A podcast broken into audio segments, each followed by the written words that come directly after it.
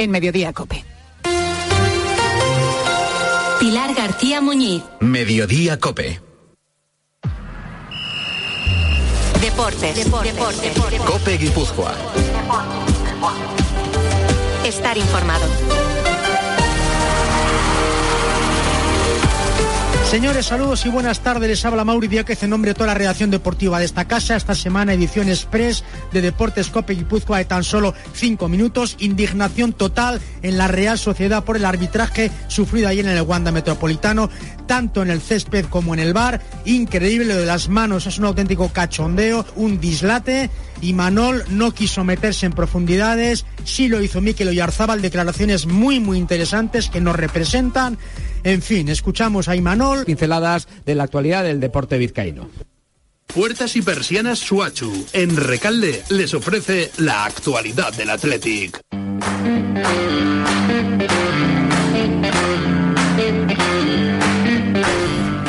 Un Atlético afronta una semana sin competición eh, liguera. Esta tarde entrenamiento estaremos eh, pendientes de los hombres que arrastran problemas físicos, de los que se han perdido las últimas jornadas, eh, como Galarreta, como Vesga, también como Naloscain. Y en este caso añadimos a esa lista a Geray, que tuvo que ser sustituido en el tramo inicial del partido el pasado viernes ante la Almería al sufrir una fuerte contusión costal en una caída. El caso es que el Athletic acaba este tramo de la temporada, este tramo de la liga en quinta posición, 17 puntos, situación que la pasada campaña a estas alturas, o lo que es lo mismo, 17 puntos en nueve jornadas. Por delante, como decimos, días sobre todo para recuperar a los hombres tocados y para ver qué tal les va, esperemos que sin contratiempos, a los internacionales rojiblancos, Iñaki Williams, Nico Williams, Sancet y Unai Simón.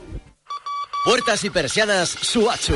Puertas de garaje de comunidades, puertas industriales y persianas metálicas para locales comerciales. Estamos en Carretera de Arrasquitu, en Recalde. Más información en puertasgarajebilbao.es. Llámenos al 944 65 39 62. Puertas Suachu. ¿Quién necesita una máquina del tiempo cuando puede venir a conocer la provincia de Burgos? Persigue huellas de dinosaurios, vive la prehistoria, conviértete en un caballero medieval o ponte en la piel de un minero del siglo XIX. Tú eliges. Ven y vive la provincia de Burgos. Burgos, origen y destino. Descubre más en turismoburgos.org. Mamá, no sé si comprarme un lavavajillas que dure mucho o uno que dure poco. Yo que te he dicho siempre, el lavavajillas que dure. Cuando descubres que están diseñados para durar 20 años. Miele, claro. Cómpralo ahora en distribuidores oficiales, tiendas Miele y web.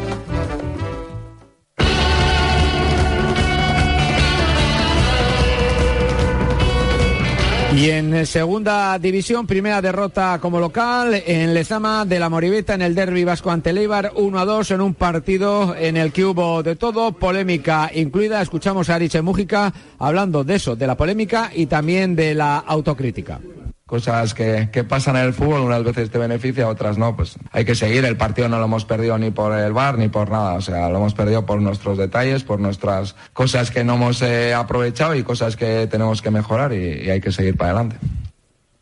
Y nueva exhibición de Fortaleza del Bilbao Basket en Miribilla. Ayer hizo encar la rodilla un UCAM Murcia que contaba las tres jornadas anteriores por eh, victorias y que cayó por 77 a 68 en un partido en el que los hombres de negro llegaron a tener una máxima renta de 22 puntos. Eh, parecía que el equipo rival, eh, dirigido por Sito Alonso, se acercaba en el marcador y se metía de nuevo en el partido, pero un último arreón de los hombres de negro, como decimos, dejó esos nueve puntos arriba de Bilbao Basket, que suma su tercera victoria en cuatro partidos. Escuchamos al técnico de la franquicia vizcaína, Jaume Ponsarnau, hablando de que la clave estuvo en defensa.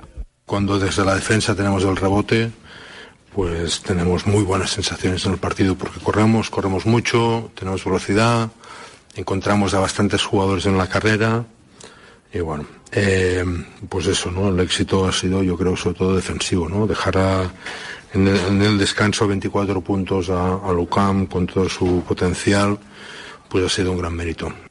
Bueno, y en eh, pelota, las eh, cosas muy mal para los eh, vizcaínos. Urruticoechea y el Ezcano cayeron en los octavos de final del campeonato del cuatro medio que ha arrancado este fin de semana. Vamos ya con nuestra tertulia, minuto 91 desde Ver Bilbao.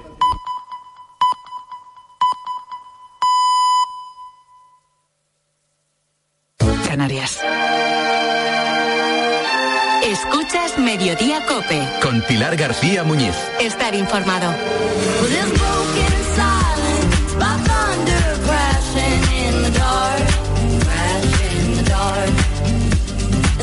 En un momento en el que vivimos una crisis migratoria sin precedentes en buena parte del mundo, el tapón del Darién a camino entre Panamá y Colombia es en este momento el epicentro mundial de la inmigración. Allí ha estado Ángel Espósito y el equipo de la linterna. Están literalmente tirados en la playa, por las calles, mendigando, vendiéndose como pueden las mujeres, imagínate. Es un drama pavoroso, impresionante. Hoy lo vamos a contar todo en la linterna. Es sobrecogedor, venimos todavía muy, muy tocados de lo que hemos visto allí. Es sin duda uno de los corredores más peligrosos que existen para los migrantes que tratan de alcanzar Estados Unidos procedentes de los países de América del Sur. La mayoría llegan desde Venezuela, donde aseguran la situación de hambre es insostenible, como cuenta Darryl. Le hago un llamado a la gente que, Respira, tranquilo. que Mauro se vaya. Ya ese hombre ya tiene tanto dinero ya. He visto muchos paisanos míos que han muerto. Paisanas, violadas, maltratadas, abusadas. Y no ven la realidad del venezolano. Que solo quiere vivir y trabajar. Que, ten- que tengas suerte, amigo. Gracias, gracias. Llegan de Venezuela, pero también de otros países como Ecuador o Haití. Según las autoridades panameñas, hasta este fin de semana habían cruzado el Darién 417.000 personas en lo que llevamos de, de este año, 2023.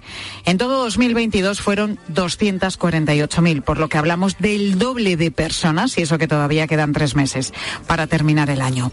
Muchos de ellos ni siquiera consiguen llegar hasta este punto inhóspito del planeta. Antes tienen que atravesar con sus familias a cuestas un camino de ríos caudalosos, plagado de animales salvajes, bandas criminales y mafias que roban a esas familias, secuestran a niños y violan a las mujeres. A partir de las 7 de la tarde en la linterna a poder escuchar muchos testimonios que, como el de Jaylis, te remueven.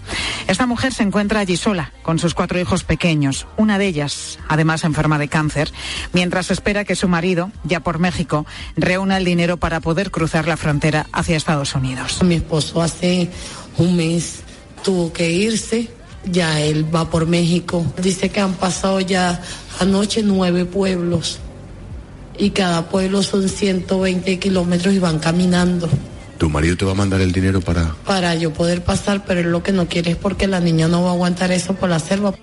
El camino es duro para llegar a ese punto. Todo el equipo de la linterna pues cuenta que ha visto imágenes muy duras, estremecedoras, como cadáveres flotando en el Golfo, por no hablar de todos aquellos que se quedan por el camino en esa selva del Darién, a las orillas del río. Aún así, esos migrantes aseguran que merece la pena. Carlos es de Ecuador y está dispuesto a intentarlo porque sabe que la recompensa puede ser mucho mayor. La selva del Darién. De ahí donde empieza la travesía por allá.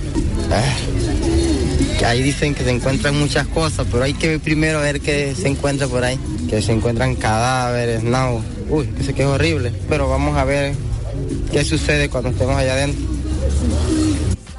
Pues son muchos los que, como Carlos, Jaylis o Darryl, se juegan la vida en busca de un futuro que normalmente termina en un centro para migrantes y con una orden de deportación. A partir de las 7 de la tarde, en la linterna de COPE, programa especial sobre la peligrosa travesía de inmigrantes en la zona del Dairén, que divide Colombia y Panamá, una de las rutas más peligrosas del mundo.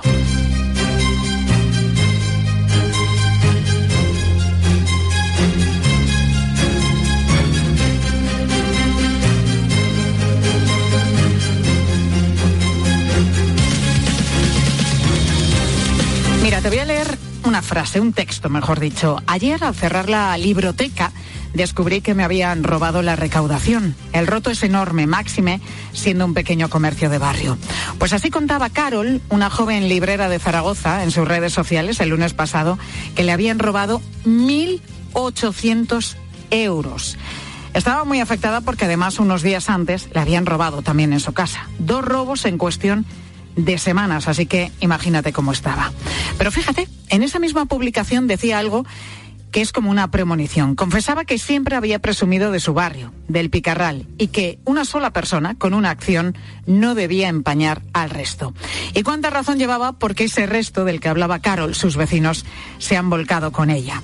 Avisó de que iba a organizar una rifa de libros para recuperar el dinero y pidió algo de colaboración. Y la respuesta ha sido increíble, tanto que todavía no ha podido celebrar esa rifa porque sigue recibiendo donaciones. No sé si alguna vez pensó que su historia acabaría de esta manera. Carol Conti, propietaria de la libroteca El Gato de Cheshire. Carol, ¿cómo estás? Muy buenas tardes. Hola, buenas tardes. Bueno, hay que decir que Cheshire es el gato, ¿no? De Alicia en el País de las Maravillas. Sí, eso es, es el, gato de Alicia. La librería está toda ambientada así. Cuando escribiste el mensaje en las redes sociales, ¿te esperabas una respuesta así? No, la verdad es que no. Eh, pensaba, bueno, digo, a ver si con lo de la rifa y el calendario y tal, pues consigo que, bueno, un poquito de recuperar un poco, pero no me esperaba que tantísima gente quisiera colaborar y sobre todo son muchísimos autores y editoriales que, son los que me están contactando. Tu librería es pequeñita, es un negocio de barrio y te robaron 1.800 euros. Esto, como decías, es que es un roto muy importante.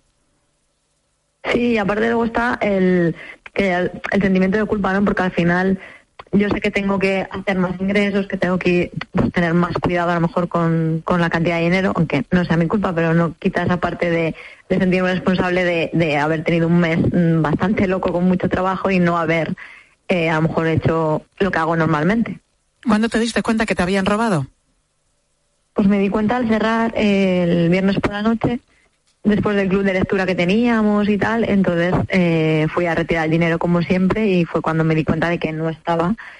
Mi, claro, mi primera reacción ya fue que, me habían robado, porque llevo guardando el dinero mucho tiempo en el mismo sitio y sabía que, si no estaba ahí no se había caído ni lo podía haber puesto en otros sitios, que estaba convencida.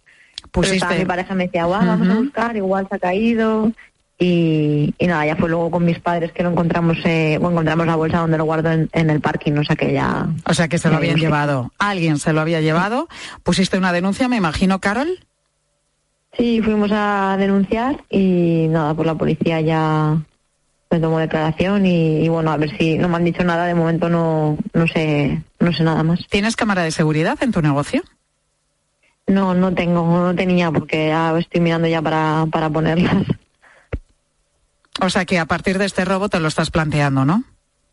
Claro, sí, es que al final yo siempre me he fiado mucho de, la gente y en general a mí no me gusta atosigar tampoco, ¿no? Creo que la librería es, yo lo veo siempre, siempre he visto como un espacio cultural donde ir a, estar, a, ver libros y entonces no me gusta ni siquiera preguntar tanto a la gente de que te ayudo o te enseño. Pues siempre les digo, si quieres ayuda, aquí estoy, pero me gusta que miren y, ahora sí que me siento un poco más insegura con eso.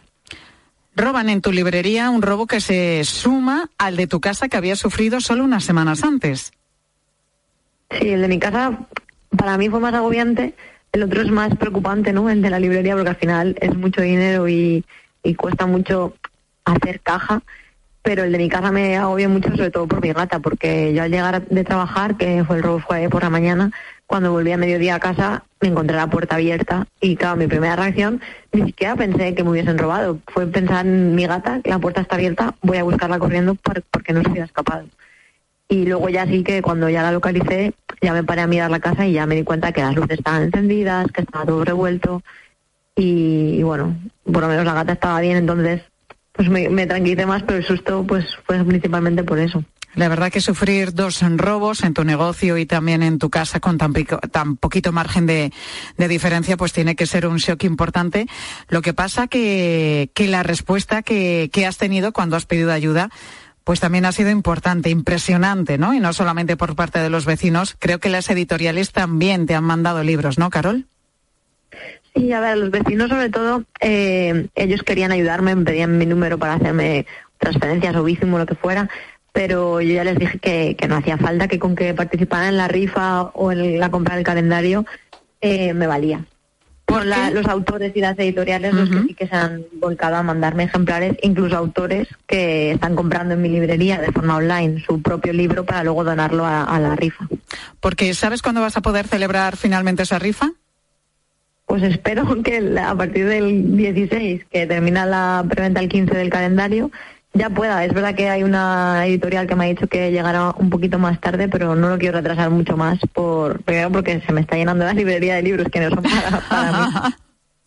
Y luego por eso, porque mucha gente está preguntando y también porque me apetece cerrar un poco ya el capítulo de- del robo. Eh, normal, normal también, ¿verdad? Pasar página y decir, bueno, ha sido un capítulo muy desagradable, pero continúo con mi vida, continúo con mi librería. Hablas también de un calendario especial, ¿no? ¿En qué consiste? Y a ver, mi gata Sasti eh, tiene cuenta de Instagram y siempre subo fotos con los libros que me mandan las editoriales para reseñar. Entonces, eh, ella pues ah, muy bien con los libros, con corbatas, pajaritas, sombreritos. Entonces se nos ocurrió eso, hacer el, el calendario eh, con fotos exclusivas que haremos de propio para, para el calendario. Y, y, bueno, es un calendario pequeñito de sobremesa y así pues es todo para, para ayudar al- a la librería con, con el tema del robo. Y yo creo que quedará chulo porque ya te digo que mi gata eh, es una influencer, ¿sabes? Es más influencer que yo, eso seguro. Es una gata influencer, me gusta mucho. Por cierto, Carol, que lo tuyo es una libroteca, no una librería. ¿En qué se diferencian? Bueno, ahora eh, ya por, por desgracia ya, ya sería como librería. Yo creo que libroteca fue un poco porque cuando abrimos eh, era, teníamos una zona de cafetería, entonces era libro, té y café y se nos ocurrió lo de libroteca. Por eso también está ambientada en Alicia en el País de las Maravillas, por la hora del té, del sombrerero y demás. Ahora es verdad que cambió la normativa y había que hacer demasiados cambios y, la zona de, de la cafetería ya la, la quité. Pero bueno, sigo pensando que es más que una librería, que es pues un sitio donde hacer muchos encuentros con autores, donde tenemos clubs de lectura, donde creo que intento que la gente se encuentre a gusto y, y aconsejar y tal. Entonces, bueno, me gusta que sea un poquito diferente también, ¿no? En, en ese sentido, en el nombre. Carol, eh, llevas 10 años con este negocio, ¿no? Sí, en diciembre de 10 años. 10 estaba yo aquí años. preparando la super evento para el, el décimo aniversario y ahora, a ver. Y habrás pasado en todo este tiempo también momentos complicados, especialmente porque sabes que muchos libros se compran y se venden ahora, ¿no? A través de, de Internet y demás. Sí, a ver, es verdad que después de la pandemia eh, la gente se volvió a, a mentalizar y a concienciar un poco y, y querían venir porque habían visto la librería cerrada, bueno, y muchos negocios, ¿no? Pero otra vez es verdad que se, que se nota mucho que hay gente que quiere la- las cosas para allá y a veces para una librería pequeña, por muy rápido que pueda traer un libro, no, no te lo trae esa misma tarde, a lo mejor como hacen empresas online, ¿no? Pero bueno, yo creo que la gente al final a los que de verdad les gusta venir a la librería y los que de verdad les gusta el trato y tal, no, yo creo que no lo cambian al final. Es que no es solamente comprar ese libro, ¿verdad? Es ese ratito que pasas en la librería cogiendo otros, ojeándolos, oliendo también, ¿no? Que es importante oler los libros. Bueno, yo creo que sigue mereciendo siempre la pena visitar las librerías y comprar en las librerías. Y si son de barrio, pues fíjate, muchísimo mejor. Carol, nos alegramos que después de estos robos, pues hayas tenido esta ola de solidaridad de tus vecinos que tanto reconforta. Que vaya bien la rifa, Carol. Muy bien, muchas gracias. Gracias a ti.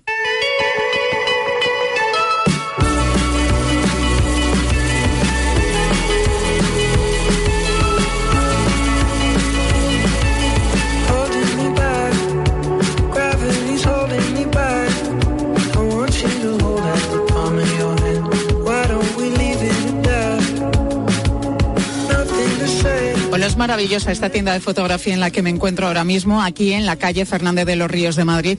Y nos hemos venido porque hace unos días aquí fuera se formó una cola tremenda. Muchísimos jóvenes vinieron aquí porque querían entrar en este negocio, en este local de Antonio del Solar. Antonio nos cuenta que para él fue algo sorprendente, algo inaudito, que nunca se había encontrado tanta gente haciendo cola fuera de su negocio. Y todo se debió a un malentendido, porque una usuaria de TikTok hizo un vídeo en el que escribió que Antonio se jubilaba y liquidaba toda su tienda. Bueno, pues ese mensaje atrajo a muchísimos jóvenes, la inmensa mayoría, curiosamente, nativos digitales, que sin embargo lo que estaban buscando era una cámara analógica. Pero se trataba de un error. Antonio es verdad que está en proceso de jubilación, pero su tienda no se liquida. Está súper contento. Hola, hola, sí, muy agobiado, pero muy contento. ¿Y que no te vas?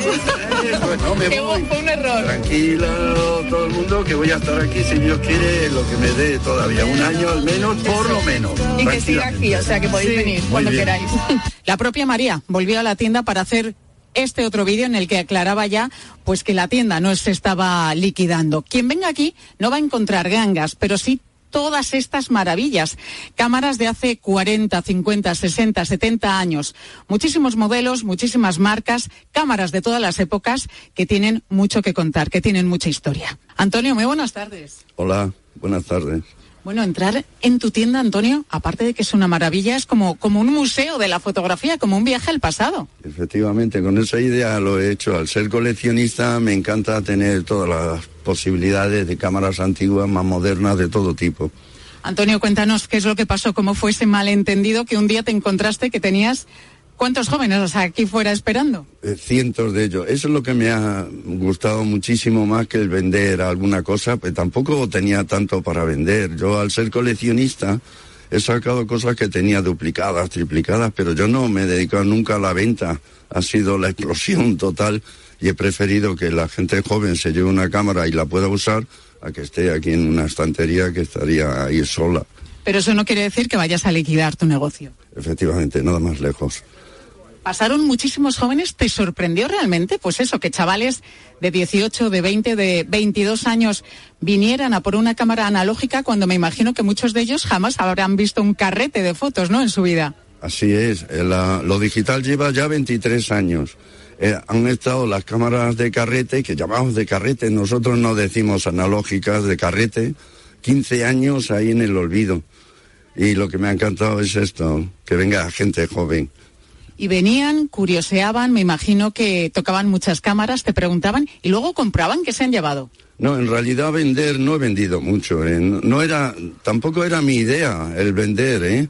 Era que vieran este material, que lo usaron sus abuelos, sus padres, los tíos, los primos. Siempre había alguien en la familia que usaba este material.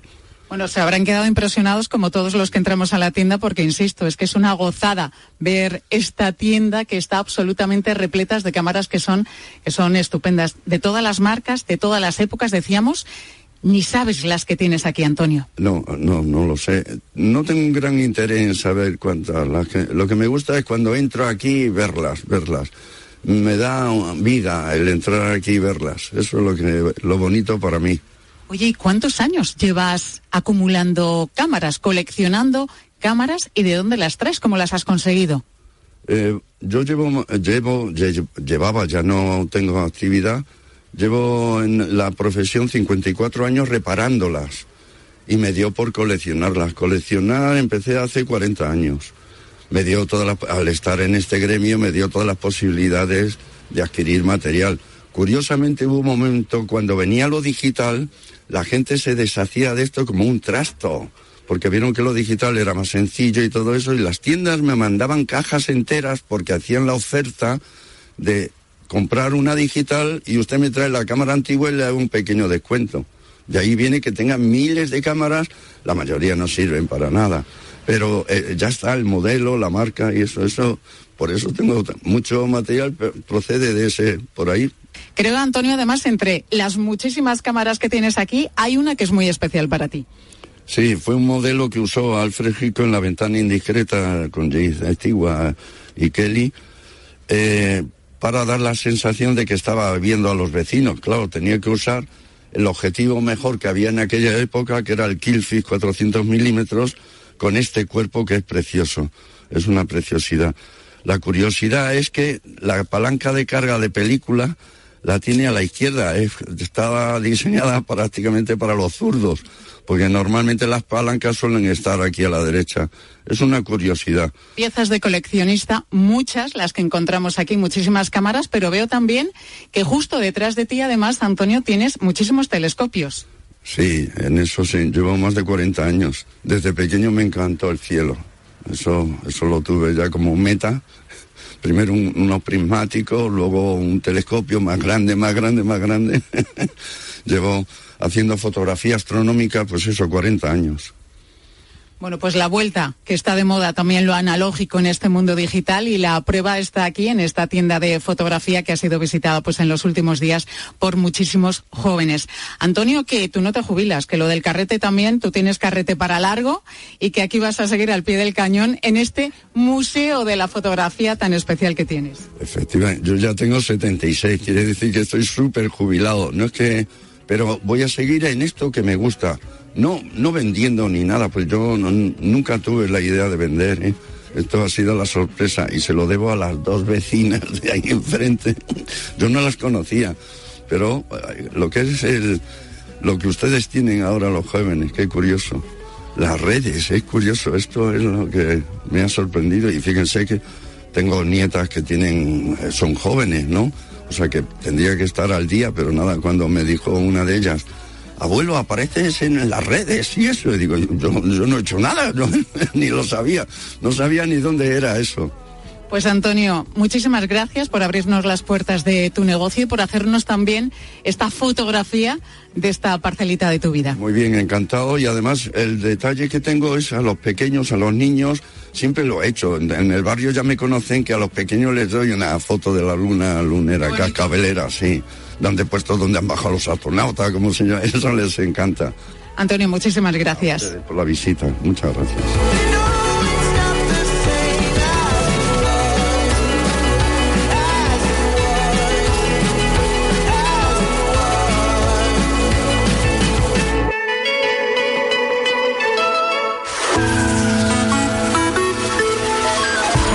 Mira, después de visitar la tienda de Antonio, que ya te digo que es una auténtica pasada, una maravilla, te preguntamos si te gusta la fotografía. ¿Qué cámara usas generalmente? ¿La del móvil u otra digital? ¿O sigues con tu cámara de carrete de toda la vida? Y cuando haces las fotos digitales, ¿las pasas luego a papel o no? ¿Se quedan en el móvil o en el ordenador? ¿Cuál es tu mejor recuerdo fotográfico? Esa fotografía que es especial para ti y por qué. ¿Y qué nos han dicho los oyentes? Ángel Correas, buenas tardes. ¿Qué tal, Pilar? Muy buenas tardes. Mira, por ejemplo, Jesús nos cuenta que tiene una fotografía en el salón, como no, las grandes fotos y las más importantes están siempre en el salón. Y además dice que tiene un significado muy, muy especial. Es una que, bueno, me hice hace cuatro años con una chica que conocí ese día, abrazados en una piedra en Panticosa, sentados. Y bueno, pues eh, ese día le dije a esa chica que esa foto algún día presidiría nuestro salón. Y efectivamente, cuatro años más tarde, aquí está, presidiendo nuestro salón. Qué bonito. pareja. Hombre. Qué bonito, por favor, Esa es la bonito. mejor foto, desde luego, sin duda, Jesús. El mejor recuerdo, desde luego. Desde luego. Bueno, Anika dice que tiene varias cámaras, eh, una de ellas también analógica, pero al final, por comodidad, cuando se va de viaje, ¿qué hace? Pues se va con el móvil. Tengo una buena cámara Canon y tengo otra manual también que es muy manejable, pero siempre, la verdad es que en los viajes, por no llevar tantas cosas, solo hago fotos con el móvil. Mira, Nos pues, pasa a todos esto, ¿eh? hombre. Lo del móvil. Sí, sí, yo además es que soy muy pesado haciendo las fotos. Soy de esos que la- el que tiene que salir luego la fotografía eh, se acaba cansando, acaba diciendo, "Bueno, ya, termina ya. A mí me aprieta el botón". sorprende porque a veces le digo a alguien que me haga una foto, ¿no? A mi hijo y le hacen a una velocidad tremenda y digo, no, no, no, yo creo que la buena fotografía hay que hacerla reposada, hay que tomarse su tiempo. Yo por lo menos igual es que soy un poco torpe y me la tomo. Es que los grandes En fin. maestros hacemos fotos en las que perdemos tiempo para enfocar, para encuadrar, bueno, en fin. Mariano, que dice que usa cámara y móvil, pero eso sí, claro, como va en moto y va mucho por Cantabria, lo suyo pues es tirar de teléfono y paisajes no le faltan. Mire, uso móvil y uso cámara, una Canon 1200D creo que es, tengo varios objetivos y para mí la fotografía es una disculpa para salir un poco de, la ciudad, ¿no? Para ir al campo, para ir a andar y escapar un poco. De hecho, cojo mi moto y me voy a sitios nuevos y, y bueno, lo tengo fácil porque aquí en Cantabria no cuenta, como digo yo, porque es que cada rincón es una postal. Pues es verdad, Cantabria es una maravilla y lo que dice Mariano, pues tiene mucha razón, ¿eh? Lo de la fotografía es una afición que sirve de excusa para decir, cojo la moto, cojo el coche o me voy a dar un paseo y, Y aprovecho desaparecer. para desapareces y aprovecho para hacer fotografías. Sabes, a mí eh, el punto del que tengo más fotografías, el sitio, a mí me encanta pasear por el retiro Sí. Y siempre que voy, y voy no a diario, pero voy varias, varios días a la semana, siempre suelo hacer el mismo recorrido. Y empiezo entrando, bueno, pues por donde está la biblioteca de Baranda, continúo Mm. un poquito, y voy donde está el Palacio de Cristal. Y siempre, cada día que voy Ahí al retiro, una. ayer fui, por ejemplo, ayer por la tarde, siempre hago una fotografía al Palacio de Cristal, que es uno de mis rincones favoritos del rincón. De- del retiro. Al final, ¿qué pasa? Pues que tengo cientos de fotografías del Palacio de Cristal. Bueno, en fin, Francisco, eh, es un aficionado a la fotografía y tiene dos cámaras. Aquí casi todo el mundo tiene dos cámaras para elegir, aunque una de ellas dice que, pues que no le ha dado demasiado uso. Soy aficionado a la fotografía. Actualmente tengo una reflex digital. La anterior era una reflex analógica que lleva en el cajón desde 2010. Pasar hoy en día a las fotos que se hacen a papel sería impensable. Paso alguna que me parece más bonita, que la quiero imprimir por algo, pero si no, habitualmente están en archivos en el ordenador. Sí, es lo que suele pasar, que al final pues todos eh, solemos hacer ya las cámaras con, o sea, las fotos con cámaras digitales, casi todos con el móvil, y se van quedando pues eso en el ordenador. Sí, si pero- logras archivarlas, porque yo tengo el móvil, tengo el móvil. Hasta arriba, que Hasta luego te arriba. cuesta elegir. Pero y lo bonito que es tenerla en papel ahí en tu casa, en cualquier sitio. Yo poder- sé que no saco una fotografía en papel, pues demasiado tiempo. En fin, que no puede ser. Que hay que imprimir esas fotos bonitas, como dice Ángel Correas. Pilar Cisneros, muy buenas tardes. Hola, buenas tardes, Pilar. ¿Qué nos vais a contar en la tarde de COPE? Pues mira, vamos a explicar lo que ha pasado en las últimas horas en la guerra entre Israel y Palestina. Lo vamos a hacer con Fernando de Aro, que es gran conocedor de la zona. Y explicamos también que ha podido fallar en el Mossad, la agencia de inteligencia israelí, para que les haya pillado por sorpresa este terrible ataque de Hamas. Esto para empezar, luego, pues como siempre, muchas cosas en la tarde. Enseguida, en la tarde de COPE con Pilar Cisneros, gracias Tocaya y Fernando de Aro.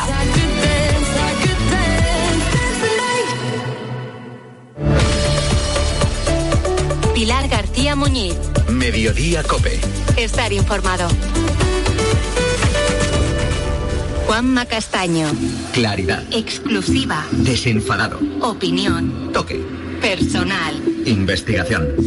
Las grandes noches de radio no caben en 30 segundos. Por eso es mejor que lo escuches. Qué gran noche de radio tenemos por delante. A todo lo que ya hemos. De lunes a viernes desde las once y media de la noche, Juanma Castaño en el partidazo de Cope. El seguro de moto de línea directa te lleva un duplicado de tus llaves estés donde estés. Así, si las pierdes, no tendrás que preocuparte por nada. Solo un seguro adelantado a su tiempo puede hacer esto. Cámbiate ahora y te bajamos el precio de tu seguro de moto, sí o sí. Ven directo a lineadirecta.com o llama al 917-700-700. El valor de ser directo. Consulta condiciones. Oye, Alberto, ¿tú tienes alarma? Sí, la de Securitas Direct. ¿Y qué tal? Es que estamos pensando en ponernos una. En mi bloque la está poniendo todo el mundo. Y me preocupa que si vuelven a robar, entren en mi casa. Ni te lo pienses. Por lo que cuesta, merece la pena vivir tranquilo. Protege tu hogar frente a robos y ocupaciones con la alarma de Securitas Direct. Llama ahora al 900-666-777.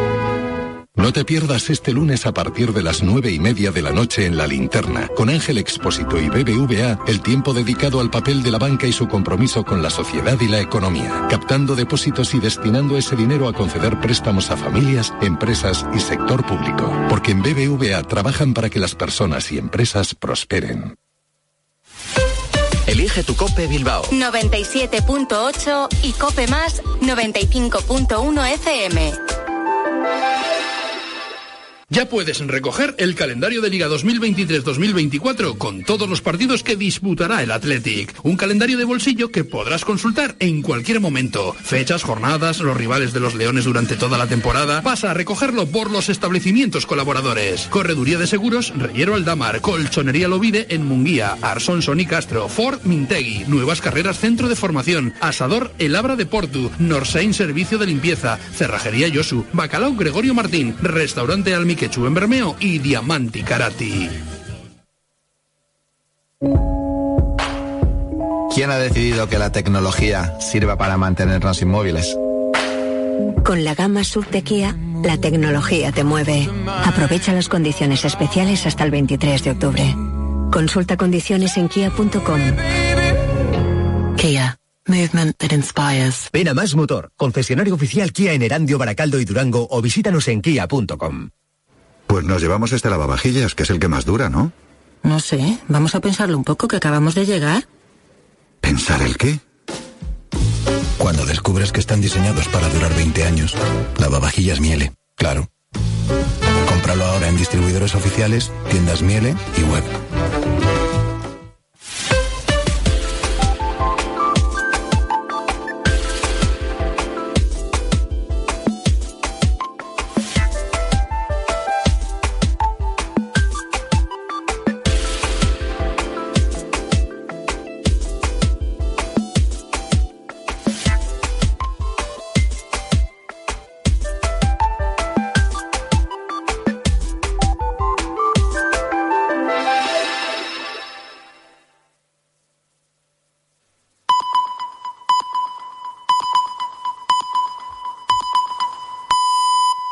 Las 4 de la tarde y las 3 en Canarias.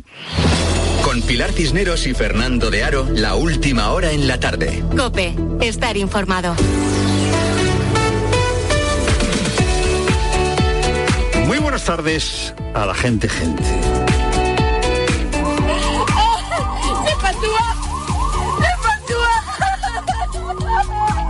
Este es el sonido que domina en Israel desde el sábado por la mañana. Sirenas, llanto, bombas. Raquel llora a sus hijos y no hay consuelo. Esta misma mañana los compañeros de la BBC eran sorprendidos por un ataque con cohetes de Hamas en el pueblo de Askelón. El pueblo de Askelón es un pueblo israelí que está al norte de la franja de Gaza.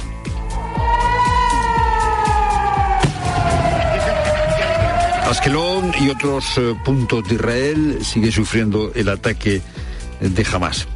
Yo he estado una vez en la frontera de Gaza y la verdad es que eh, son dos mundos absolutamente diferentes. Estos pueblos eh, israelíes o estos pequeños asentamientos, kibbutz en algunos casos, bueno, son pueblos y, y- y asentamientos que podían ser de cualquier país occidental. Al entrar en Gaza entras en otro mundo totalmente eh, diferente. Hace unos momentos una madre que vive cerca de la frontera de Gaza en uno de estos asentamientos escribía, estamos vivos, nuestros niños son héroes, han permanecido sin electricidad durante 10 horas. Los soldados que nos salvaron de los terroristas son héroes.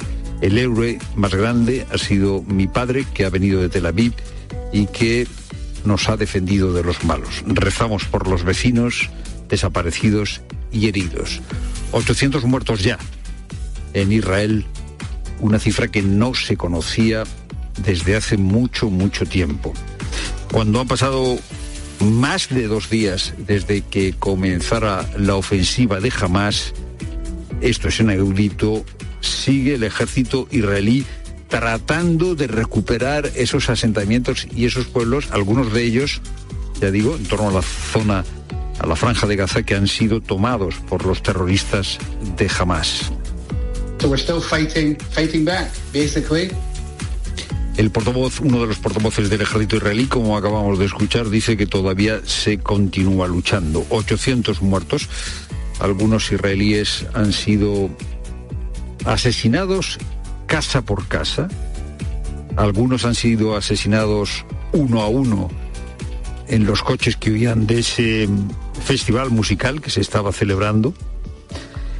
Dicen las autoridades de Hamas que han muerto 493 gacetíes. Bueno, eh, esta cifra es eh, eh, puede ser pura ficción porque ya sabemos cómo eh, actúa Hamas.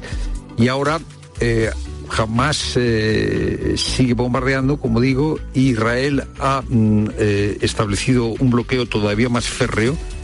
No va a haber luz, no va a haber eh, comida y se prepara Israel para una dura contraofensiva.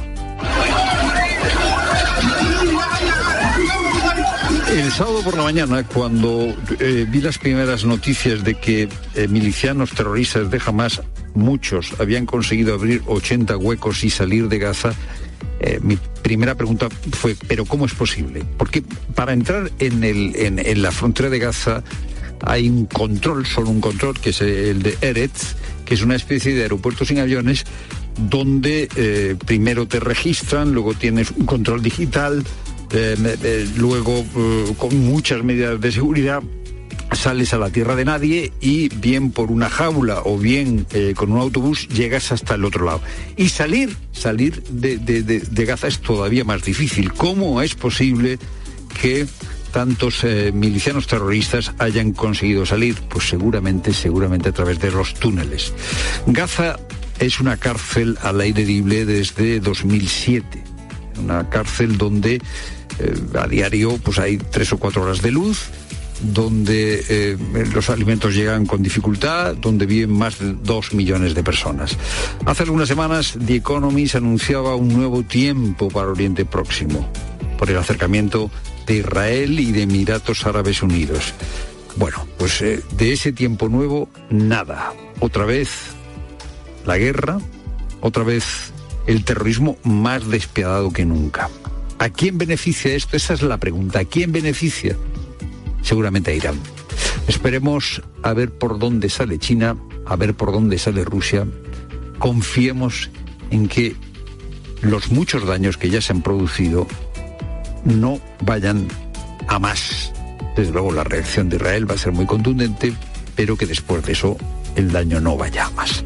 Es lo primero, no lo único. Buenas tardes, Pilar Fineros. Buenas tardes, Fernando. Buenas tardes a todos. Y además contamos que a las 5 de la tarde, Pedro Sánchez y Alberto Núñez Feijó se van a reunir en el Congreso de los Diputados dentro de la ronda de contactos que ha abierto Sánchez tras recibir el encargo del rey para su investidura. Un encuentro en el que, tal y como te venimos contando en COPE, ambos constatarán sus diferencias sobre la amnistía al proceso.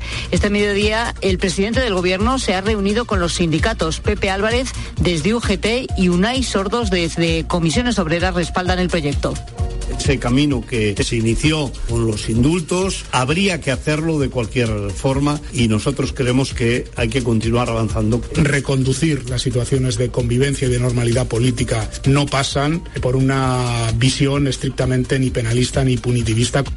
Y Sanidad investiga si un hombre de 77 años ha muerto en Badajoz con síntomas compatibles con el virus del Nilo, enfermedad que puede ser mortal y que se transmite a través de la picadura de un mosquito. A menudo las aves actúan como reservorio. De confirmarse sería la segunda víctima mortal por este virus en lo que llevamos de año. En agosto falleció una mujer en la provincia de Huelva, Adrián García. Un hombre ha fallecido en el hospital de Don Benito Villanueva, en la provincia de Badajoz, con síntomas que serían compatibles con la infección que provoca el virus del Nilo. Se trataría de un varón de avanzada edad, hablamos de 77 años, que perdía la vida este domingo. Según el Servicio Extremeño de Salud, es un caso probable de la enfermedad. Insisten en esto, en que es un caso probable que todavía tiene que ser confirmado por el Centro de Microbiología Nacional. A falta de confirmación, hablaríamos de la segunda muerte provocada por el virus del Nilo en todo el país.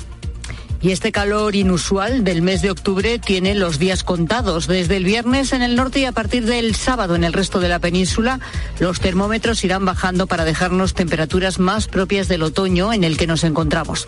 También volverán las lluvias. La Agencia Estatal de Meteorología asegura que este calor anómalo no se daba desde hace 50 años. De hecho, en Galicia se están vendiendo más helados que las castañas asadas que solían aparecer en estas fechas. Coruña, Noel Abao. A estas alturas, la calle Real de A Coruña debería de oler a castaña, pero este año el horno de carbón se está retrasando. Pura y Sergio llevan más de 60 años vendiendo cucuruchos de helado en verano y de castaña desde otoño, pero este año han decidido prolongar la actividad en su furgón a los pies de la Torre de Hércules, salvando la vida a los turistas. Pero que este año hace tanto calor, chica, da miedo. Entonces, claro, mientras no recuperamos los coches, pues vamos así. Dan cambio, se refresca, empezaremos no así, fogas. Ahora mismo estoy sudando. En A Coruña se llegó el sábado a más de 33 grados, la mayor temperatura registrada un mes de octubre desde que hay registros. Y el Barça pierde a Cundé para el clásico Luis Munilla. Resaca del partido de ayer en Granada. Cundé lesionado y ojo también, Lamin Yamal duda para la selección española, José Luis Gil. Sí, y es que en el caso del central las pruebas confirman un esguince en el ligamento lateral interno de la rodilla izquierda que le va a hacer perderse, igual que Frenkie de Jong, ese partido frente al Real Madrid, donde podrían llegar Pedri, Rafinha o incluso Lewandowski. En cuanto a Yamal, el futbolista viaja a Madrid. Le van a examinar los médicos de la federación después de serle detectado una lesión en el psoas ilíaco izquierdo. Hay que ver si se le puede recuperar de cara a los partidos del combinado de Luis de la Fuente ante Escocia y Noruega. La selección se ha concentrado hoy para esos partidos de clasificación para la Eurocopa, que son el jueves y el domingo. Esta tarde el primer entrenamiento a puerta abierta desde las siete y media en Las Rozas. Tenemos tenis. Acaba de terminar el partido de Carlos Alcaraz en el Master 1000 de Shanghái ante el británico Daniel Evans, Ángel García. Le ha costado, ha sufrido y dos horas y media ha necesitado Carlitos Alcaraz para eliminar al británico Daniel Evans. 7-6 y 6-4 en un partido durísimo con grandes puntos por ambos lados y con intercambios realmente largos. Se mete en octavos de final de Shanghái, donde le espera al búlgaro Grigor Dimitrov, Carlitos Alcaraz que sigue rumbo al título y acercarse al número uno del mundo. Y otra de tenis, Paula Badosa vuelve a las pistas. Será con el equipo español en las finales de la Billie Jean King Cup el próximo mes de noviembre. Es tiempo ya para la información de tu COPE más cercana. Pilar Cisneros y Fernando de Aro. La tarde. COPE Euskadi. Saludos desde Cope Euskadi en este lunes 9 de octubre, de nuevo una jornada similar a la de días anteriores, con cielos despejados. Según Euskalmet, el viento va a soplar hoy flojo y variable, fijándose de componente norte durante la tarde. La única novedad es un ligero descenso de las temperaturas. A pesar de ello, las máximas alcanzarán en muchos puntos valores cercanos a los 30 grados. Y el barco de rescate Aitamari zarpa este mismo lunes desde el puerto de Burriana rumbo a su undécima misión humanitaria humanitaria en el Mediterráneo. La ONG Salvamento Marítimo Humanitario, propietaria de la embarcación, ha anunciado el inicio de esta nueva misión, una undécima travesía solidaria en el Mediterráneo, donde ya ha rescatado a casi 300 personas en las dos salidas anteriores que ha realizado este año, además de asistir a otras 162 personas. Seguimos contándote todo lo que te interesa en la tarde de COPE.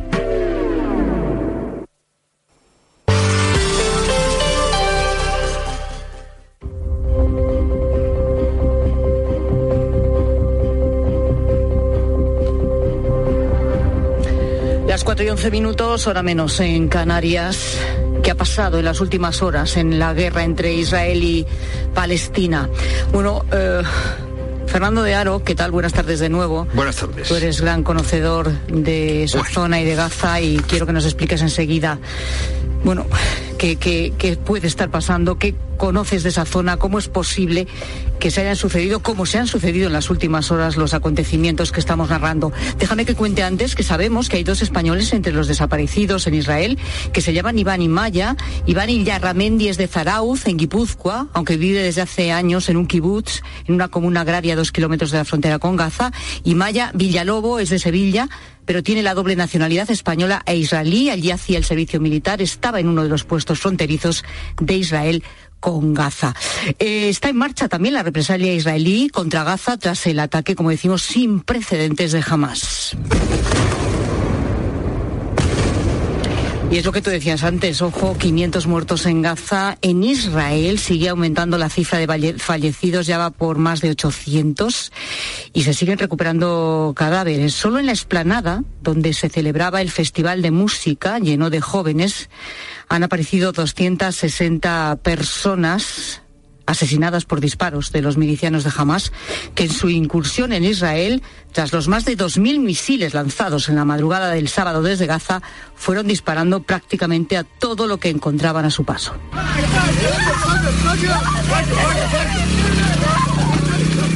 Y aprovecharon también para secuestrar a más de 100 personas, es lo que se calcula, y para grabarlo todo y además colgarlo en las redes sociales, la verdad es que estamos viendo unas imágenes realmente terribles. Bueno, estamos ante unas horas imprevisibles, porque se especula, claro, con que Israel entre por tierra en Gaza. Por el momento, lo que se ha dicho es que esta pequeña franja de tierra, eh, esta parte de Palestina, va a quedar totalmente bloqueada, sin comida, sin luz, sin combustible. ¿Y qué pasa en, en, Israel? ¿Qué pasa, por ejemplo, en Tel Aviv? Y Luis Vegas Isasi es médico madrileño, trabaja como anestesista en un hospital en Tel Aviv. Hola Luis, ¿qué tal? Buenas tardes. Hola, buenas tardes. ¿Cuál es la situación ahora mismo en tu hospital? Eh, yo trabajo en un hospital eh, en la zona centro de Israel.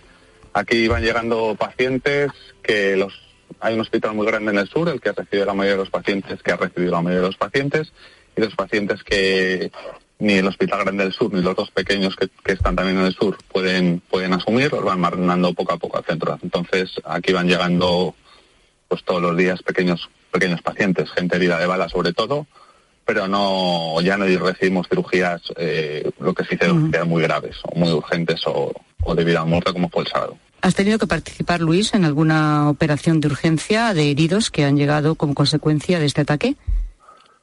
Eh, sí. Eh, ¿Cuál es eh, también un poco el, el, estado de ánimo que tenéis ahora mismo en el hospital y en general en Tel Aviv, en las calles? El estado de ánimo de en, en, la calle es ahora mismo todo lo que nos eh, esencial está cerrado, con lo cual nos, ciudad es una, Tel Aviv es una ciudad en ebullición, muchísima gente, un tráfico horrible, no te cruzas a nadie por la calle, hay muy pocos coches, muchísima tensión en el ambiente, bastante miedo a, a, ver cómo va a evolucionar esto. La situación ahora mismo en Israel es muy, muchísima, muchísima tensión.